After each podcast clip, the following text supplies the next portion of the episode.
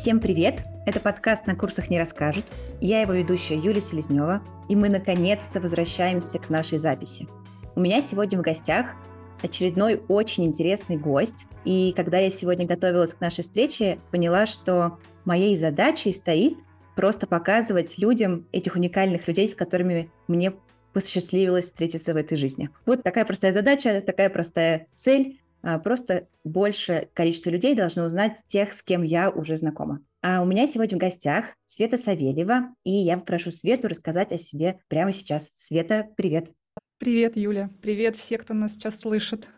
Мне очень приятно и лестно, что ты позвала меня сюда. Я уверена, что у нас будет интересный, продуктивный разговор. А, кто я такая? Я называю себя экспертом в исследовании методологии обучения и всю свою жизнь, по сути, занимаюсь тем, что исследую. Сначала я исследовала весь мир, себя по собственной инициативе. Это в итоге превратилось в мою профессию. Я социолог.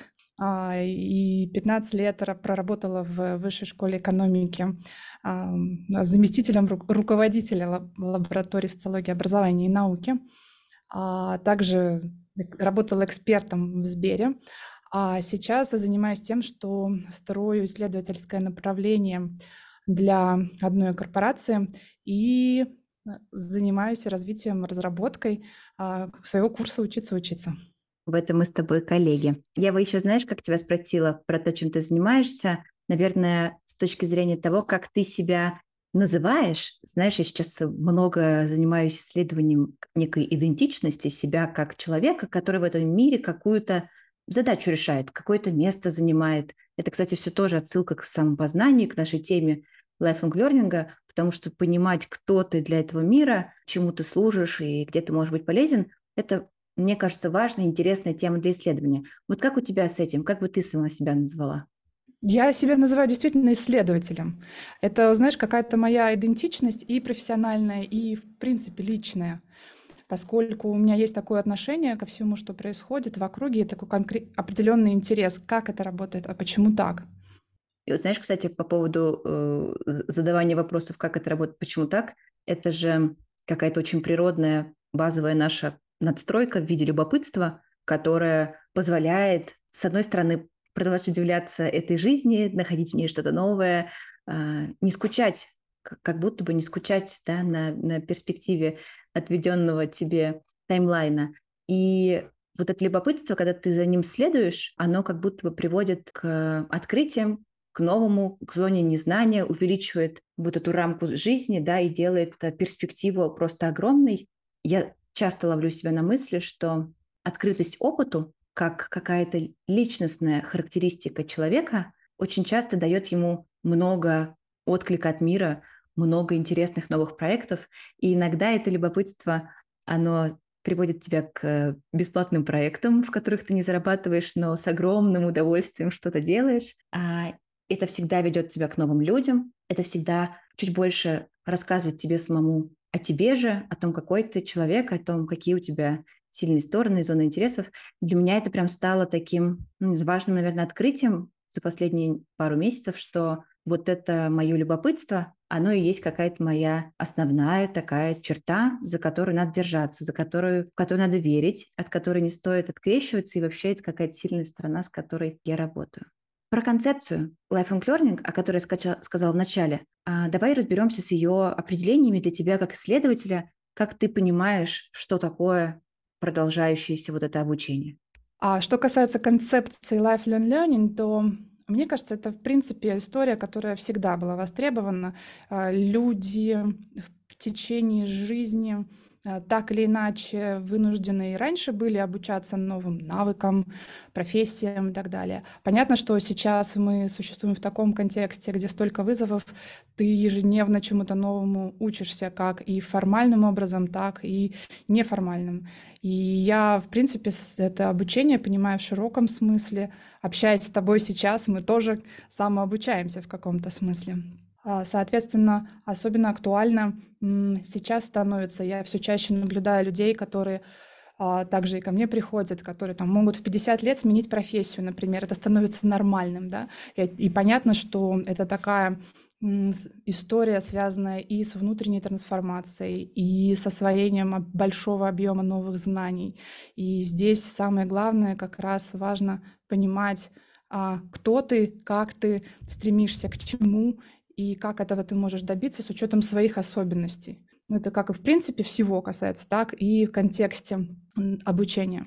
Кстати, по твоему примеру того, когда человек в 50 лет в любом возрасте может пойти и все изменить и переучиться чему-то, вот здесь, мне кажется, появляется вот это определение навыка, которое позволяет тебе управлять этим процессом. И почему так сейчас популярны сервисы по консультациям, а, которые помогают с карьерным ориентированием, с профориентацией. Мне кажется, как раз потому, что мы в некотором смысле делегируем вот этот навык управления своим развитием людям, которые чуть-чуть с этим уже разобрались, и у них есть какой-то для этого инструментарий. Хотя я уверена, что прежде чем этим заниматься, можно заглянуть в какую-то глубину вот этого саморазвития, как навыка, который у тебя есть, и понять, что там есть очень много элементов, которые в отдельности важны. И когда мы говорим про саморазвитие как самопознание, например, один из таких, да, там навыков, про то, кто ты, да, какой, какая твоя сильная сторона, что ты любишь, а, во что ты веришь, на чем ты стоишь, да, какие под тобой ценности, какие фундаменты под тобой нерушимы. Или совершенно другая история про интеллектуальное развитие, когда у нас есть запрос на учиться, получать новые навыки, быстрее думать, придумывать, да, все, что там касается каких-то наших интеллектуальных способностей, или вообще история про личностный какой-то духовный рост, или про физическое здоровье, где тоже очень важно на самом деле понимать, как устроен процесс э, развития твоего физического тела, потому что можно наломать дров, э, да, там начать бегать э, быстрее нужного, повредить колени и вообще навсегда забыть про марафоны. Вот, и, в общем, закольцовывая эту мысль, я хотела сказать, что все-таки навык управления своим развитием в разных сферах очень важно, мне кажется, качать, а еще задаваться вопросом, про что конкретно ты сейчас сам развиваешься и что за события ты выбираешь э, как способ это делать. Да? Вот такой вот авторский подход к этому управлению. Что думаешь? Полностью разделяю. И мне как раз кажется особенно важным во всем этом контексте понимать себя, да, а, какие у тебя есть способности, склонности.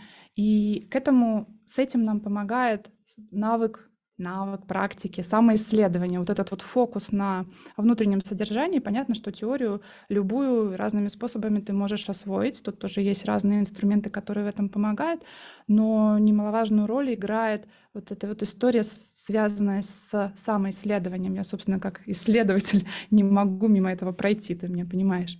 А как ты это делаешь? Давай, может, какой-то пример из твоей личной практики. Ты как исследователь, как ты самоисследуешься?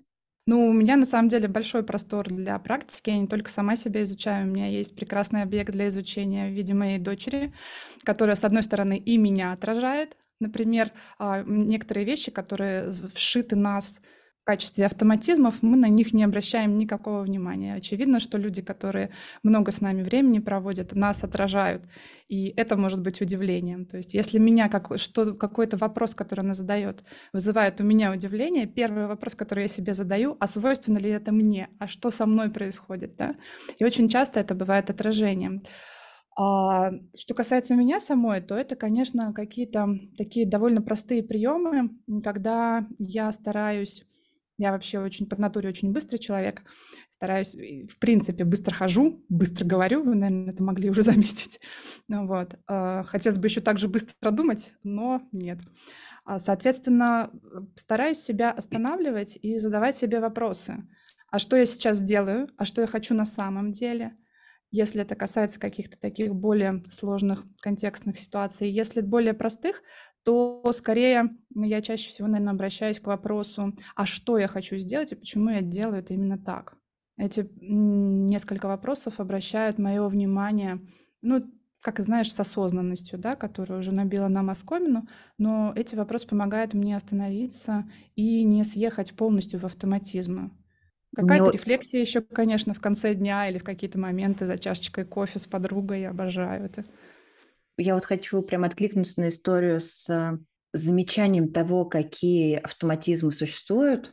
Я недавно готовила корпоративное коммерческое предложение для клиента. И первый раз прочитав бриф, у меня сразу в голове родилась концепция. Ну, я много лет занимаюсь э, саморазвитием, э, как навыком, да, у меня есть курс э, в Lifelong Learning, который посвящен этому. Я много работаю с людьми как консультант, и у меня какая-то сложилась такая сразу картина. И тут я замечаю, что это, ну, вот очень хорошо знакомый мне результат. То есть как будто бы не было никакой мыследеятельности, и я как бы выдала то, что на первой полке лежало. И мне э, так, ну, с одной стороны, не понравилось то, что получилось, не в плане того, что плохой продукт а, получ, вы, выдала, а в плане того, что я вот как, э, как робот просто выгрузила из себя то, что есть. И я так поймала себя за хвост и думаю, нет, нет, нет, это, это мне не нравится, это мне не интересно. И если так работать, то я очень быстро стану какой-то ну, каким-то роботом, что ли. В этом не будет жизни, не будет нового, не будет эксперимента. И тогда я пошла к сообществу, чтобы пообсуждать э, эту задачу с кем-то. Ну, то есть подумать об кого-то, расширять своего зону незнания и вот как-то в коллаборации достать из э, воспоминаний или из другого человека какой-то новый, новый подход, новое видение. И вторым шагом сделала такое кабинетное исследование, поресерчила разные подходы, Гарвард, Ель, что там делают, как они работают с этим управлением, своим развитием. И в итоге получилась совершенно другая концепция, совершенно другой продукт, который очень понравился клиенту, и когда я его защищала, они прям мне вернули, типа, Юля, вы так верите в эту, в эту концепцию, так верите в то, что вы говорите, что с вами хочется делать это вместе, потому что это вот так звучит. И мне очень ценен, на самом деле, этот пример, этот опыт, который меня возвращает в то, что ты, на самом деле, такой всегда немножко творец, креатор, который сам крафтит и переизобретает свою работу, жизнь, все, что тебя окружает, на самом деле зависит от того, как ты будешь с этим взаимодействовать. Э, мир, он как бы стоит, он, э, ему э, ничего, по сути, от тебя не надо. Ты сам тут, вот, в общем, творец какого-то своего творчества и счастья. И меня очень этот пример вдохновил на какие-то следующие такие эксперименты. Я вот уже жду, чтобы еще где-нибудь такое попробовать. Очень классный пример. Я тоже себя иногда ловлю на том, что если я уже это делала, то я задаюсь вопросом, а как можно сделать это иначе? Или а что еще я могу сделать? Или что нового, чем обогатить вот этот уже результат, который мне знаком? А в повседневности, я не знаю, это превращается иногда в то, например, что я стараюсь практиковать а, разные маршруты. Вот у меня есть пункт А в пункт Б, которым я постоянно добираюсь, и время от времени я меняю маршруты, да. Это как-то материализуется в какой-то реальной жизни, но мне кажется, это связано очень и с мышлением с нашим, когда мы включаем эту оптику, которая дает нам возможность на привычные вещи смотреть другими какими-то глазами, да. В том числе мне помогает, знаешь, наверное, моя мой профессиональный опыт, потому что, по сути, любое исследование — это исследование, которое берет на вооружение какую-то новую оптику, в рамках которых ты смотришь на привычную тебе ситуацию совершенно другим образом, а иногда сопоставляешь разные точки зрения, смотришь на пересечение разных точек входа. А можешь какой-нибудь рассказать из опыта своего, у тебя огромный опыт исследователя, э, ты много классных проектов сделала, какой-нибудь пример о том, что вы исследовали и как это, может быть, отразилось на тебе? Ну, наверное, самый такой свежий пример. Ну, ему уже несколько лет, но я до сих пор к нему как-то возвращаюсь, до сих пор переживаю. А, мы изучали, как родители Петербурга выбирают школы. Тем временем как раз моя дочка начинала подрастать. Мне это было интересно, в принципе, в рамках э, тематик нашей лаборатории, но и как маме, что, собственно, меня ждет в ближайшее время, как мне разрешить ситуацию с определением, выбором школы. И это был, конечно, очень мощный опыт. Он был проект долгосрочный. Мы там интервью брали, проводили большие опросы родителей, разговаривали очень много с работниками разных школ Петербурга, в том числе проводили наблюдения на дне открытых дверей. Ни за что не знала, что такое, казалось бы, обычное мероприятие может быть настолько интересным, когда ты получаешь определенную насмотренность и начинаешь видеть различия в повседневных практиках, в манере речи представителей разных школ и, соответственно, контингента, который в этих школах оказывается. Один из мощных моих, наверное, трансформационных опытов. Это была одна история и один такой а, кейс, когда Наверное, лучше привести пример, чтобы было понятнее, о чем я говорю. Когда а, мы оказывались, мы, я имею в виду, конечно же, я, мои коллеги и студенты, которых мы а, в нашей лаборатории обучали исследовательским навыкам, они вырастали, становились нашими младшими коллегами. Так вот, мы посещали эти мероприятия и специально брали школы максимально разные по статусу, то есть какую-нибудь обычную, что называется, дворовую школу и, например, школу с углубленным изучением какого-либо языка, и заранее известно, что она там престижно а, пользуется популярностью среди родителей. Соответственно, мы набрали, там, я сейчас точно не помню, какое-то количество тех и других школ, больше десятка их было, и посетили в эти определенные дни мероприятия День открытых дверей. Увидели, как по-разному этот День открытых дверей может быть организован, но самое главное, как по-разному себя школы презентуют и какими разными темами родители в этих школах интересуются.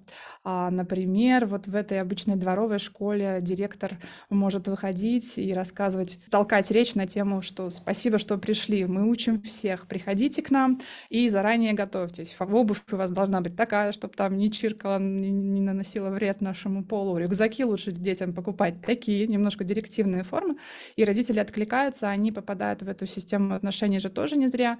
А, чаще всего, понятно, что я сейчас усредняю, это касается не всех родителей, которые оказываются в этой школе, но более-менее э, касается большинства родителей условно там рабочего класса, которые заинтересованы в том, чтобы ребенок был как-то организован и пребывал полный рабочий день в школе, отзываются, а как это сделать, а мы сейчас к вам придем, хорошо.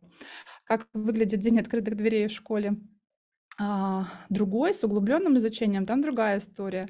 Учителя, наоборот, э, руководство выходит и говорит родителям. Родители обычно в, в этих школах гораздо больше, конечно же.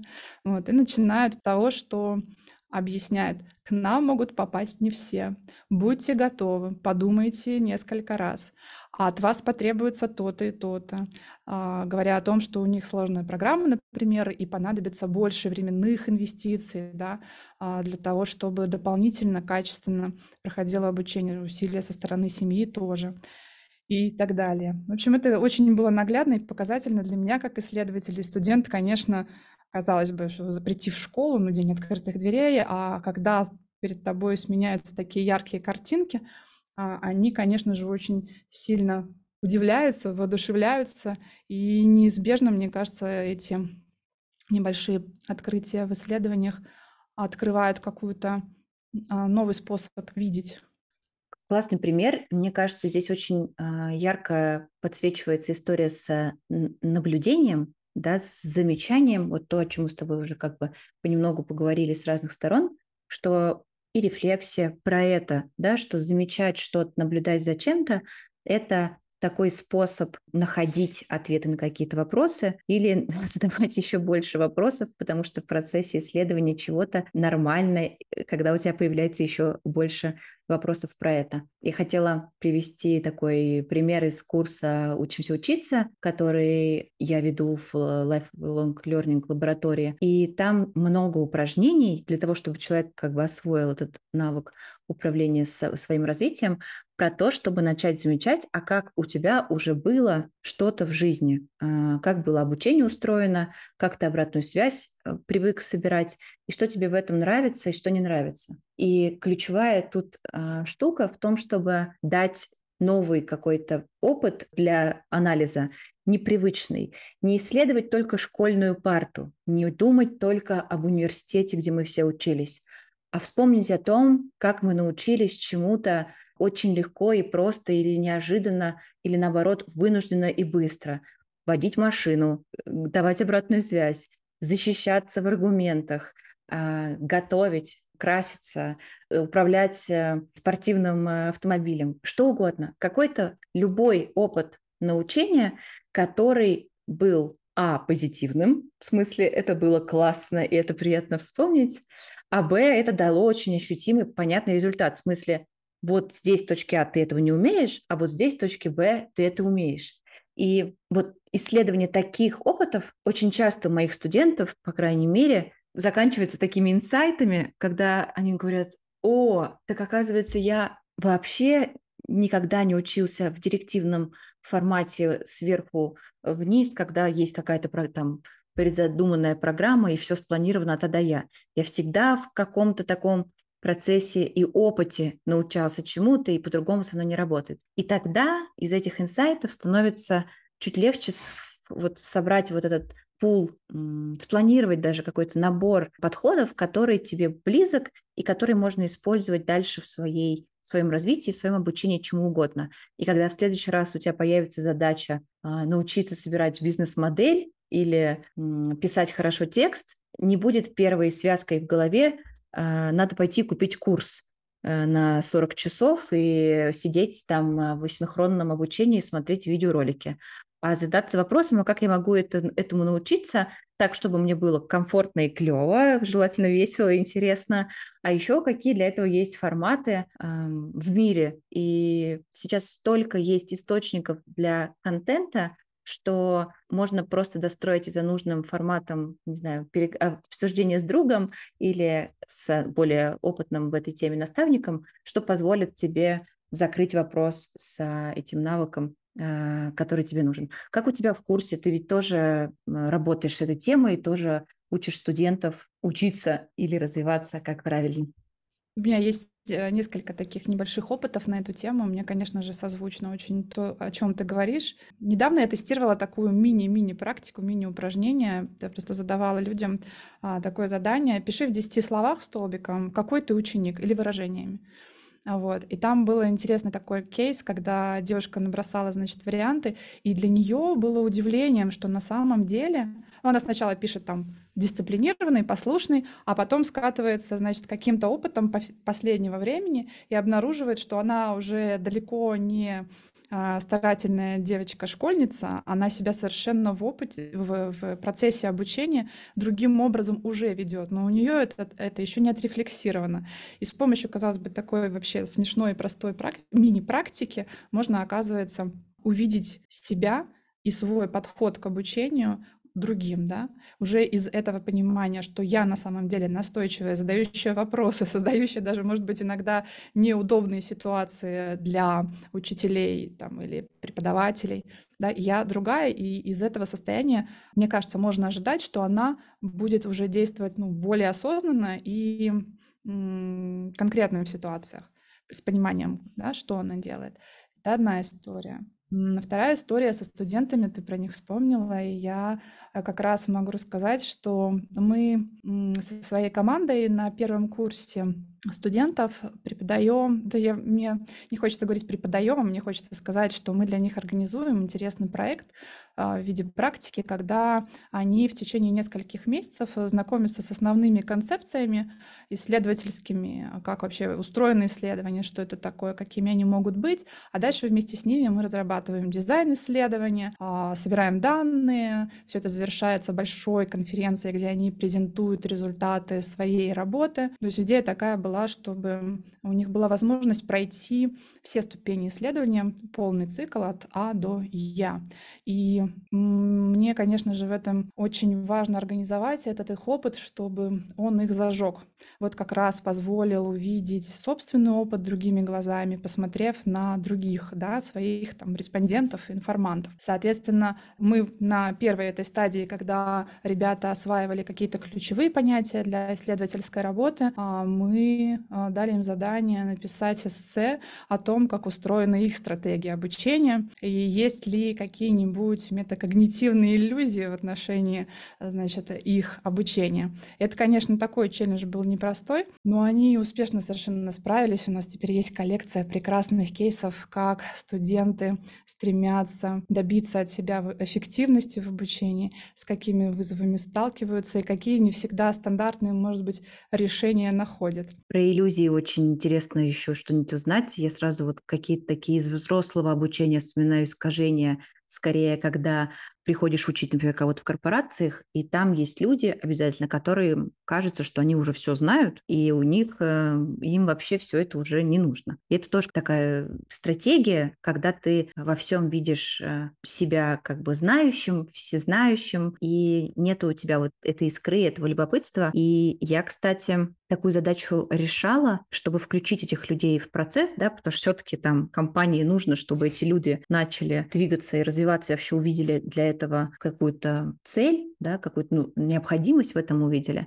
Я их просила написать такую штуку, она называется Life Report. Ее Клей Кристенсен а, описывал как инструмент для студентов как раз Гарварда и Еля, о которых я чуть раньше говорила, про тот самый кейс, где я исследовала а, новые подходы. Так вот, он предлагает э, этим студентам, выпускникам Лиги Плюща писать каждые пять лет такой лайф-репорт о том, что получилось, что получилось сделать за это время и что не получилось сделать за это время. То есть идти скорее из а, профицита, а не из дефицита, да, из чего-то хорошего, что получилось, из того, что хотелось бы сделать по-другому. И опять инструмент про наблюдение, про замечание своих каких-то особенностей, которые, на мой взгляд, могут проблематизировать человека и дать ему возможность возможность найти точку роста, заинтересоваться чем-то, да, и пойти в какое-то новое исследование. А, мой фокус в этом а, инструменте, который, как я его буду давать а, потенциальным нашим участникам, в том, чтобы они заметили, а как они пришли к сегодняшней точке своей карьеры, к своему, своей позиции, то, где они находятся. Ведь это была череда решений, обучений, ошибок, всего того, что сегодня да, привело нас в ту точку, где мы находимся.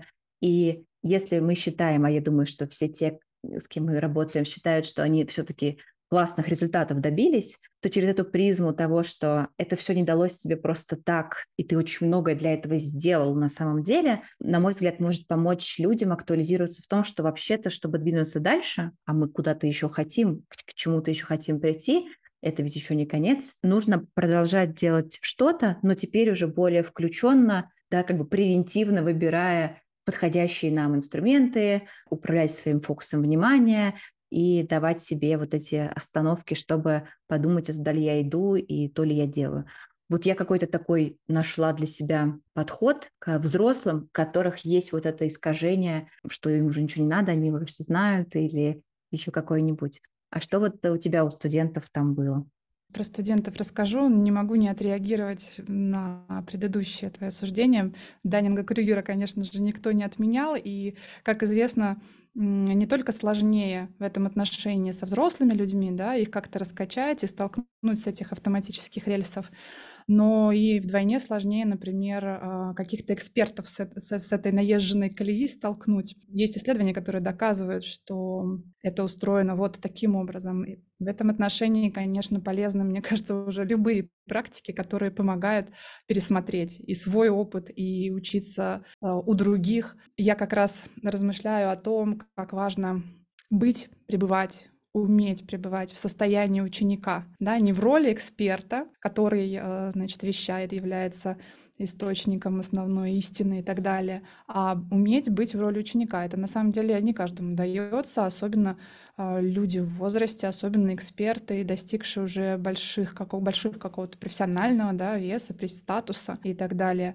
И вот э, как практиковать это состояние ученика, задумываюсь на эту тему. Сама, кстати, практикую сейчас. Я зашла в наставничество не только как наставник, но и как менти. А моему наставнику в два раза меньше, по-моему, лет, чем мне. И для меня это наикрутейший опыт. Я с большим удовольствием общаюсь с ним и многому на самом деле учусь. Ну, именно вот и во взаимодействии и так далее. Со студентами, со своими на самом деле примерно так же. Преподавание — это же тоже всегда процесс, связанный в том числе и с твоим развитием, и с твоим обучением, потому что меня невероятно обогащают их точка зрения и их а, какое-то умение видеть что-то новое, опять же, в стандартных для меня, казалось бы, ситуациях. Рассказывая о том, как они учатся, они очень много интересных штук, конечно, там нагенерили, обо всем не расскажешь, но то, что сейчас у меня в голове застряло, это опыт, как они пытаются практиковать в том числе различные приложения, для, которые помогают концентрироваться на задаче. И э, понятно, что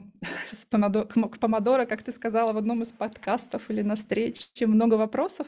Мне тоже все время спрашивают про это помодоро.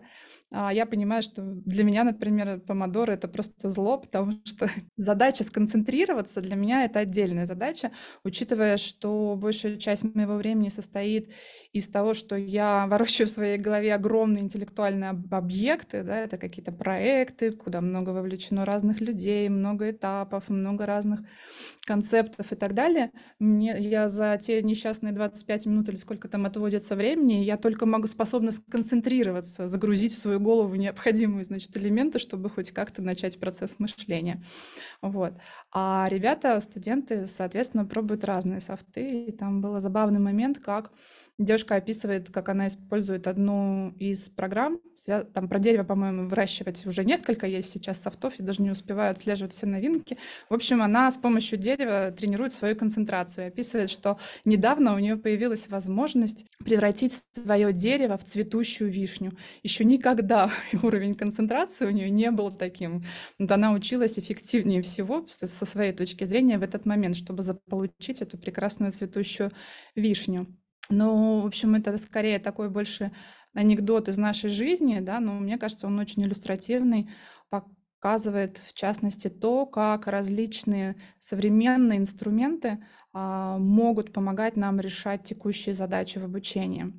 А отдельно мне интересно посмотреть на то, как они в разных обстоятельствах учатся и какие свои приемы разрабатывают. Может быть, даже автоматически неосознанно, а задача написать эссе их подталкивает как раз к этой рефлексии, как они организуют этот процесс обучения.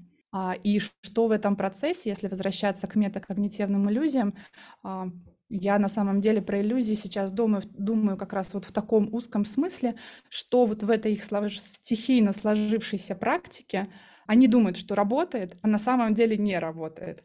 И они, конечно, там перебирали разные штуки. Вот, и много вопросов, например, возникает к групповой работе. В вышке стандартная практика, обязательно проектные какие-то, да, работы и коллективные работы. Индивидуальная работа тоже есть, но неизбежно человек работает э, в разных командах. И а, насколько это эффективно и эффективно ли, Большой вопрос. Тут они написали много разных любопытных суждений. А про коллаборативное командное обучение я скорее адепт этого подхода. Вот я очень это люблю, но для себя. То есть э, для меня было в какой-то момент, как для методиста, очень, кстати, сложно перебороть. Мы об этом говорили с коллегами, что ты часто делаешь программы такие, как тебе самому нравится. То, как тебе нравится учиться, такие программы ты и собираешь. Вот нравится мне командная работа, я ее везде, где только можно, значит, а, буду предлагать. Но в какой-то момент ты э, замечаешь, что действительно, во-первых, есть работы, которые лучше делать одному. А, вот как, как хочешь, но лучше одному. Плюс не все люди одинаково быстро и с одинаковым каким-то вот какими-то своими мета, какими-то когнитивными особенностями могут включаться в образовательный процесс. Я десятки раз замечала, когда ты собираешь новую группу, и обязательно будет вопрос, а можно ли какой-нибудь приворк, а, потому что я так учусь, мне сначала нужно почитать, чтобы потом как-то легче про что-то думать, рассуждать, включаться в какую-то работу. И вот спасибо, что мне, что я научилась за это замечать, потому что раньше я просто действовала, исходя из того, как мне нравится и как мне подходит. Вот как методист твоей задачей стоит э, сделать разнообразие вот этого формата обучения, а еще и учесть то, что все люди очень разные и любят учиться по-разному, и хорошо бы, чтобы у них была возможность э, ненасильственно проходить этот э, трек и не делать того, что им не очень подходит, хотя тут тоже есть такие очень тонкие грани, что, ну, вообще-то, конечно, нам нужно учиться работать с другими, потому что это ведет нас часто к хорошему результату, да, вот критические взгляды других людей могут усиливать наши идеи и проекты. Это важно, но при этом все равно, если люди хотят и просят, в общем, какой-то индивидуальной работы, дать им возможность в этот предмет самим погрузиться, самим подумать, принести какие-то концепции и уже для обсуждения. Это очень-очень важная штука. В общем, у меня есть это проклятие того, что я привношу то, что мне кажется хорошим, то, что, то, что работает для меня. Слушай, ну у нас у всех это есть, и не только в профессиональной области, а в принципе мы так устроены, да. Другое дело, что ты уже работаешь с сознанием того, что рулишь в интересную для себя сторону. Да как раз то, о чем ты говоришь, это непосредственно связано с self-regulated learning, когда мы действительно проходим этот процесс обучения с пониманием того, да, что нам помогает, как мы способны регулировать свое поведение и так далее.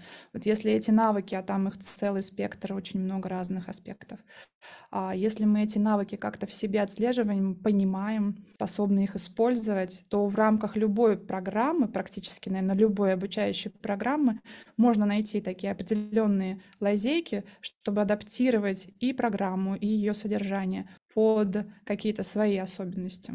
Я еще, знаешь, хотела вернуться к тому, что мы сказали про а, подходы, да, которые, ну, вот есть какие-то теоретические подходы к тому, как учиться, вот там Помодоро и многие другие. Я вижу некий такой разрыв между тем, что есть теории и подходы, которые постулируют как то, что тебе позволит классно учиться, а есть ты как живой человек, который каждый день проживает свою жизнь. И в больших тех программах мы давали рекомендации нашим студентам, как правильно учиться, как будто бы мы знаем, как это делать. Вот. И э, они что-то как бы пробовали, а чего-то совсем как бы вообще отказ даже не приступали, просто говорили, что это не для них. И вот я вообще как-то последнее время понимаю развитие и вот это саморазвитие как какую-то свободу, а не как э, задачу использовать все то, что придумало человечество на благо себе это какое-то все равно должно быть такое... Хочется, чтобы в этом была э, вот эта какая-то самость, ли, личностная особенность, что ли, чтобы человек в большей степени задавался м, вопросом, а какие у меня аутентичные вот эти, как ты сказал, да, у студентов, какие-то вот мои аутентичные подходы, которые мне позволяют классно решать задачу. А, не помодора, а что-то, как я его переизобрел, подумал, придумал, и теперь вот могу для себя использовать. Вот отдавать эту ответственность людям за то, чтобы наблюдать за собой и не брать э, готовые инструменты, вот как они есть, да, перекладывать их в свою жизнь, потому что это может быть, э, не знаю, травмирующий опыт. Для меня и для тебя помодоро это просто то, что нам максимально не подходит и не решает ту задачу, которую нужно. И вот это какая-то постоянная э, рефлексия, это несложно, но очень плодотворно может влиять на этот процесс, в котором ты управляешь своим развитием. Поддерживаю. Ну, кстати, надо отдать должное. Помодоро я раньше время от времени использовала, зависит тоже от контекста, от задачи. Да? Если простая техническая задача, которую я уже все время откладываю, понимаю, что это какое-то безобразие невозможно, нужно просто сесть и сделать, помодоро меня, может, и даже и спасет. А, что касается навыка, самоисследования, вот этой саморефлексии, мне кажется, это в том числе жутко интересная сама по себе история. Я э, когда-то задумывалась о том, что, наверное, где-то в школе еще в старших классах, как удивительно устроен мир. Человечество там изучает космос, вселенные, черные дыры, а самое интересное внутри. В том плане, что как будто бы мы имеем много фокуса на внешнем мире, но очень мало фокуса на том, что происходит внутри тебя. Тогда как там, если немножко а, поизучать себя, покопаться в удовольствие. Можно обнаружить много интересного и, более того, использовать это под задачу любую примерно, проучиться, учиться тоже. Мне очень откликается, как ты это называешь, да, как ты это описываешь, потому что мне всего 30 лет, а я, а я уже такая, знаешь, немножко на философских мотивах начинаю существовать. Мне очень становится интересно, а что там внутри человека, что за вселенная такая есть. И вот это стремление к познанию сущности, роли, предназначения, таланта, вот этого всего, что есть в человеке, я прям ставлю себе какой-то, не знаю, какой-то главной областью своего интереса познавать мир через познавание себя, чтобы как-то, знаешь, как в том смешном ролике про преисполниться, да, вот чтобы как-то, в общем, э, не, не, не чтобы разобраться до, до конца, до крупинки в том, как устроен весь мир, просто в том, чтобы стать э, не знаю, самому себе исследователем этого процесса и вот этого, этой жизнедеятельности, создавать себе новые, новые открытия, это очень классный процесс, а, в который я бы хотела приглашать других через то, что мы делаем в подкасте, через курсы саморазвития как навыка, через любые, в общем, инструменты, разговоры, а, которые напомнят другим людям, которые у меня встречаются на пути, о том, что внутри человека очень много всего, и исследовать, и не переисследовать. Это самый, самый интересный фокус внимания. Намного интереснее, чем то, что есть в мире и лежит на платформах и курсах по обучению. Ну, примерно то же самое я делала в лаборатории и продолжаю делать в рамках практики со студентами да, мы заходим в этот опыт на исследование, но сначала обращаемся к их практикам через себя, они пытаются освоить понять, что происходит в смысле обучения с ними, а при этом я не отрицаю важности внешнего мира, потому что мы же также и проявляем себя определенным образом в определенных обстоятельствах, и этот внешний мир как-то на нас реагирует. Это с одной стороны, а с другой стороны, в этом внешнем мире очень много подсказок и точек входа, которые также обогащают твое понимание. Когда студенты а, после этой саморефлексии про их стратегии обучения обучения иллюзии заходят на интервью и опрос таких же студентов, как они в других вузах страны. Они собирают такую коллекцию мнений, практик, которая, конечно же, очень может и их понимание, представление обогатить. А, он, этот студент престижного вуза, может думать про выбор образования как что-то очень крутое, очень элитное, развивающееся. И когда он сталкивается, например, а, с мнением студента из вуза с периферии, когда ему высшее образование как таковое не очень-то нужно было, как он его выбирал, например, да, для него это становится удивительным, потому что часто ребята вращаются в определенных таких своих кругах и не сталкиваются с альтернативными суждениями и мнениями. Сейчас же в том даже, даже на территории, в пространстве интернета, в социальных сетях, да, сейчас настройки тоже нам помогают оставаться а, в своем пузыре, ну, за исключением тех событий, когда настолько мощно идут изменения, что все-таки эти столкновения неизбежны. Но из опыта могу вспомнить, когда э, вот что, когда один из первых наших студентов в экспедиции, а мы практики проводили не только, как сейчас это делаем, а в аудитории и э, интервью онлайн, мы долгое время больше 10 лет ездили в экспедиции, брали с собой студентов по всей России в разных регионах. И это, конечно, тоже вот к вопросу о теме сегодняшнего дня очень мощный опыт, который может тебя трансформировать. И вот в рамках одного из этих первых исследований для нашего студента, который значит, в вышке приехал там, в сельскую местность изучать а, школьников и выбор девятиклассников, для него было настоящим потрясением, например, услышать, что а, там для ребят является, вот именно а, служба в армии является важной ступенькой в каком-то своем развитии, потому что именно а, имея такой опыт, они смогут приехать в Петербург, например, и устроиться в какую-нибудь частную охранную фирму, что для них кажется, ну, считается да, важным таким продвижением и важной целью. И вот он, значит, со своими представлениями сталкивается с совершенно противоположными. Парень-то поступал попал в вышку, понятное дело, хорошее образование получить, но и армии бы избежать ему тоже, конечно же, очень хотелось. А тут другая точка зрения, и я прям вижу, как студенты меняются на глазах после вот такого столкновения с альтернативными точками зрения, что можно по-другому.